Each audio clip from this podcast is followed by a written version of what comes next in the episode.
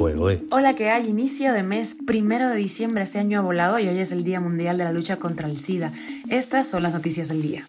Esto es Cuba a Diario, el podcast de Diario de Cuba con las últimas noticias para los que se van conectando.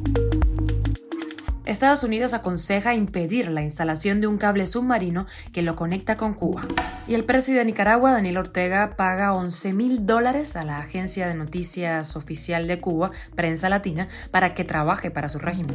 Y junto con el nuevo Código Penal, hoy se estrena la ley de ejecución penal en Cuba, con muy pocos beneficios para los reos comunes y ninguno para los presos políticos. Y el gobierno cubano intenta lavarse las manos sobre el hundimiento de la lancha de Bahía Honda en donde murieron siete personas. Esto es Cuba a Diario, el podcast noticioso de Diario de Cuba. El Departamento de Justicia de Estados Unidos ha aconsejado a la Comisión Federal de Comunicación que no dé permiso a la instalación del primer cable de telecomunicaciones submarino que conectaría a Estados Unidos con Cuba. El Departamento de Justicia alerta de que el gobierno cubano es una amenaza de contrainteligencia para Estados Unidos. El monopolio estatal de telecomunicaciones ETEXA administraría el sistema de aterrizaje de cables y La Habana podría acceder a datos sensibles de Estados Unidos y además compartirlos con amigos de ella, como por ejemplo China y Rusia. Así lo explicó la justicia estadounidense en un comunicado citado por la agencia EFE. Hasta el momento Cuba está conectada a Venezuela a través de un cable submarino, pero la conectividad es cara y lenta, mientras el gobierno cubano bloquea sitios web, como por ejemplo Diario de Cuba, castiga a quienes usan las redes sociales para criticarlo y corta el servicio durante protestas y oleadas represivas para evitar la difusión. Cuba a diario. Y el presidente de Nicaragua Nicaragua, Daniel Ortega, entregará más de 11 mil dólares a la agencia oficial de Cuba, Prensa Latina, para que trabaje para su gobierno y realice análisis económicos, sociales y políticos dirigidos a la presidencia de la República.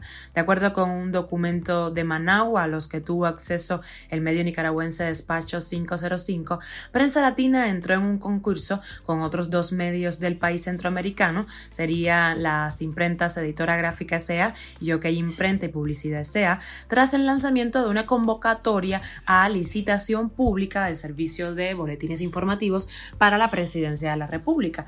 Según especialista en procedimiento de contratación de Managua, ninguno de los dos medios que se presentaron ofrecen el servicio sometido a licitación, por lo que la entidad cubana habría tenido ventaja hay indicio de corrupción en este caso. Han elegido contrincantes que ni siquiera prestan el servicio. Eso ya levanta sospechas, dijo. El régimen de Ortega y Rosario Murillo ya ha sido señalado por su falta de transparencia en la contratación pública.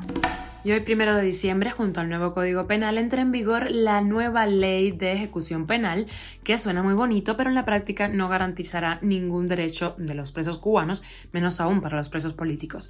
En teoría, la ley podría garantizar el respeto de los derechos de los reos, que serían protegidos por otra figura de control del Estado por encima del fiscal, que incluso pudiera denunciar a algún funcionario. En la práctica, en Cuba, mal, no será así. Los reclusos quedarán a merced de los funcionarios del MININ, del Ministerio de Interior, este decide dónde cumplen la sanción los presos, en qué condiciones y a qué tipos de restricciones especiales están sujetos. También decide sobre los traslados a otros centros penitenciarios, los derechos de visita, de llamadas, de pabellón conyugal, así como los avances de un régimen cerrado severo a otro de menor rigor.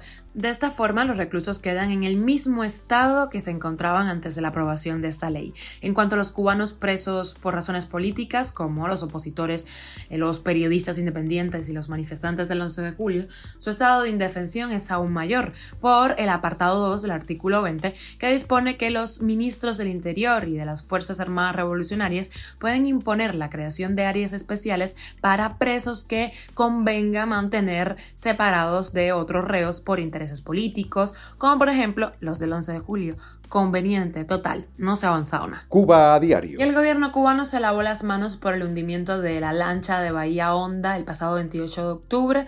Recordemos, ahí murieron siete personas, entre ellas una niña de dos años. El vocero del régimen cubano, Humberto López, en uno de sus habituales espacios en el Noticiero Nacional, contó la versión oficial del Minin, que utilizando declaraciones de detenidos, dijo que los lancheros tocaron fondo con la embarcación y eso provocó una pérdida de maniobrabilidad de la misma sobre el choque de la embarcación de guardafronteras indica que no fue frontal.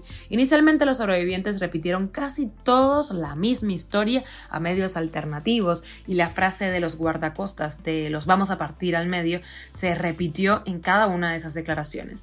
Al principio el gobierno cubano solo reconoció la muerte de cinco personas, no mencionó que había varios cubanos desaparecidos, ni, informó tampoco del hallazgo de sus cadáveres más tarde.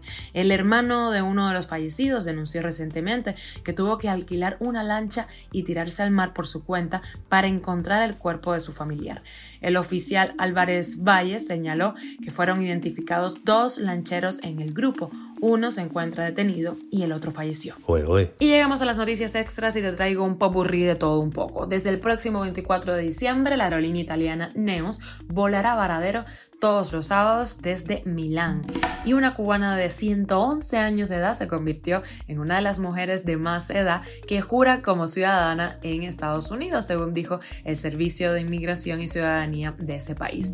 Y parece que hoy, primero de diciembre, es un día de estrenos, porque desde hoy inicia en La Habana un nuevo sistema de venta de productos liberados. Cada cual supuestamente va a saber el día y el lugar en que toca comprar, de manera que se eviten así las colas y los individuos que se aprovechan de la actual situación para actuar de manera ilícita y enriquecerse. Estaremos muy pendientes de esto. Esto es Cuba a Diario, el podcast noticioso de Diario de Cuba, dirigido por Wendy Lascano y producido por Raiza Fernández. Gracias por informarte aquí en Cuba Diario, en este podcast noticioso de Diario de Cuba. Recuerda que estamos contigo de a viernes en Spotify, Apple Podcast y Google Podcast, SoundCloud, Telegram y síguenos en nuestras redes sociales. Antes de que se me acabe el tiempo, hoy sale una entrevista muy interesante de un doctor cubano que fue elegido entre los 100 mejores del mundo. Ahí estará en la página de Diario de Cuba. Te mando un beso enorme, que pases un feliz jueves.